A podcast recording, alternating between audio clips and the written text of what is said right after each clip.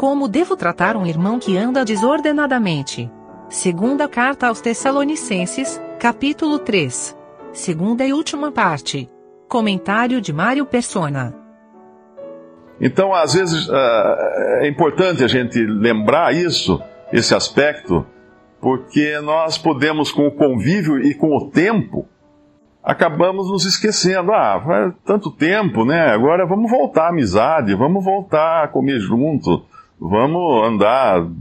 Não, o tempo não muda. Enquanto a pessoa não demonstra arrependimento, não muda de atitude, vai continuar na mesma situação. E isso é um caso aqui, que Paulo está falando isso, vejam bem, não é ah, simplesmente de uma questão de, de, de, disciplina da Assembleia, da pessoa ter sido colocada fora de comunhão por pecado, isso foi falado lá em 1 Coríntios 5, com esse ainda nem com mais, mas aqui ele fala de apartar-se de um que anda desordenadamente. Então, às vezes, nós vamos encontrar irmãos que não estão andando de acordo com a vontade de Deus, mas ainda assim não é um caso da Assembleia interferir, discipliná-lo, porque não há um pecado patente, mas individualmente, nós podemos também deixar claro que nós não concordamos com a sua maneira de andar.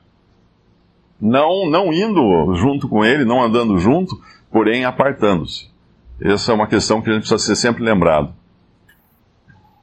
Nessa passagem também, Paulo esclarece uma coisa que costuma causar certa confusão. Quando nós falamos de congregar o nome do Senhor sem um clero, sem um pastor à frente, assalariado, né, recebendo salário, uh, empregado ou eleito pela, pela igreja ou coisa desse tipo, muitas vezes as pessoas estranham, porque não é, não é a prática comum na cristandade, né? E aí Paulo dá o exemplo dele próprio aqui.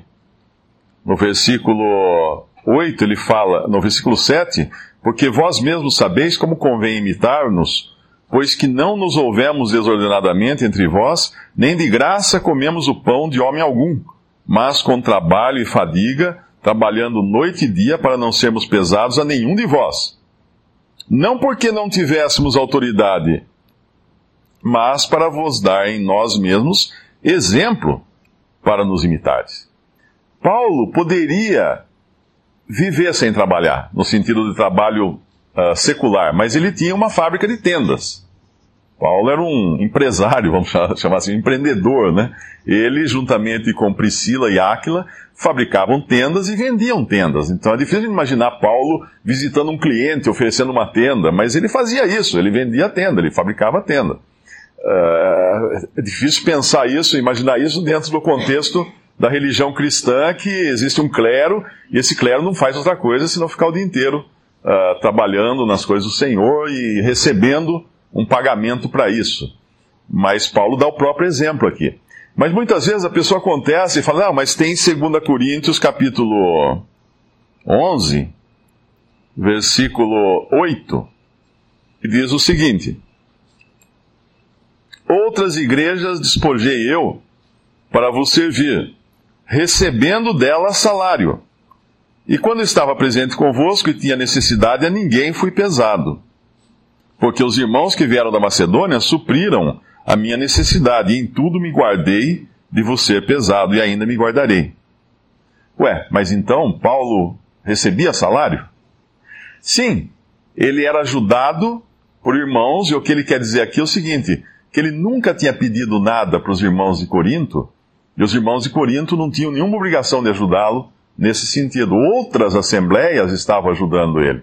Mas, juntando tudo que ele fala em várias passagens, inclusive em Atos 20, que nós lemos uh, outro dia aqui, semana passada, eu creio, quando ele fala de ninguém, uh, Atos 20, versículo 33, de ninguém cobicei a prata e nem o ouro, nem o vestido.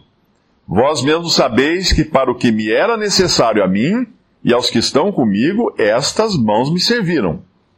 Tenho-vos mostrado em tudo que, trabalhando assim, é necessário auxiliar os enfermos, recordar as palavras do Senhor Jesus, que disse: Mais bem-aventurada coisa é dar do que receber. Ou seja, ele trabalhava com as suas próprias mãos, não apenas para o sustento dele, mas ele compartilhava também uh, com os enfermos e ele compartilhava também com os que estavam com ele, no versículo 34. Ele trabalhava com as mãos e compartilhava com outros irmãos. Mas algumas assembleias ou irmãos viam o trabalho dele, reconheciam o trabalho dele e o ajudavam. E, obviamente, quando a gente junta todos esses versículos, é muito claro que faziam isso espontaneamente, não era pedido por Paulo, não cobicei, não pedi prata nem ouro, ele não, não buscou isso, mas aqueles que queriam o ajudavam. E, e, e se ele não pedia, obviamente, aos irmãos, ah, muito menos aos incrédulos. Lá em Tiago, eu creio que é Tiago que fala, uh, eu não lembro agora o versículo, fala: saíram, dos, saíram sem pedir nada aos gentios. É, qual que é? Terceira João. Terceira João 7. Porque pelo seu nome, pelo nome do Senhor, saíram nada tomando dos gentios. Agora, o que nós vemos na cristandade hoje é uma, coisa, uma realidade totalmente diferente. Nós vemos homens que são assalariados, uh, que têm carteira assinada ou não, que uh, exigem aumento ou disputam melhorias de salário, como numa empresa normal. Isso é bíblico? Não, de maneira nenhuma. E vai além a coisa. Nós vemos homens pedindo colaborações incrédulos, doações incrédulos. E daí vem o casamento da cristandade com, a, com o mundo, né, com a política do mundo. Uh, por isso a gente sabe que em muitos, em muitos casos há políticos que ajudam uh, financeiramente uh, instituições religiosas em troca de votos. Isso acontece, isso é normal acontecer dentro do mundo religioso. Mas tem fundamento bíblico isso? Não, nada disso tem fundamento bíblico. Aqueles que têm um coração para trabalhar para o Senhor vão apresentar isso diante do Senhor e o Senhor vai responder como? Sustentando-os, se eles não tiverem tempo para trabalhar com as próprias mãos e, e forem se dedicar 24 horas à obra do Evangelho, o Senhor vai sustentá-los. O Senhor vai, da mesma forma que o Senhor toca o coração de um, põe no coração de um o desejo de fazer a, a obra de Deus, ele coloca no, no coração de outro o desejo de colaborar para aqueles que fazem a obra de Deus. Mas ninguém pede. E nem deve. Jamais pedir. Nenhum homem, eh, nenhum cristão deve depender de homens, nós dependemos de Deus. E é claro, isso não é privilégio apenas dos que estão 24 horas trabalhando no Evangelho.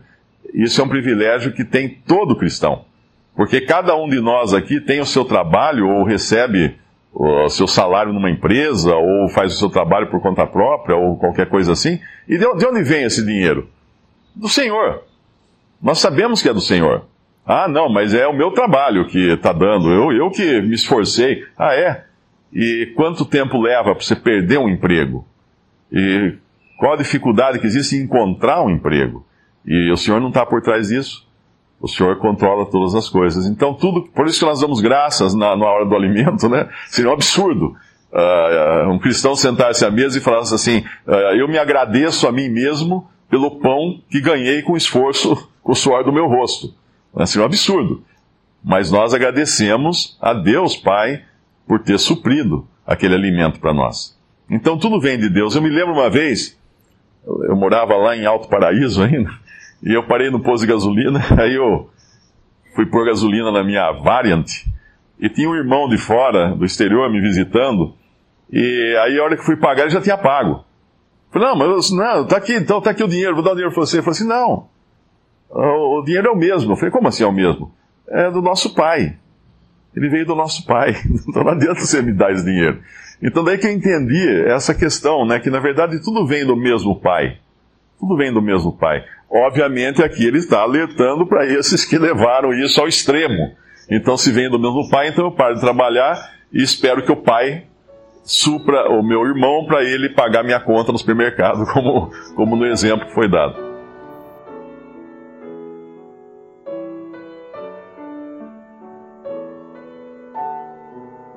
Visite respondi.com.br.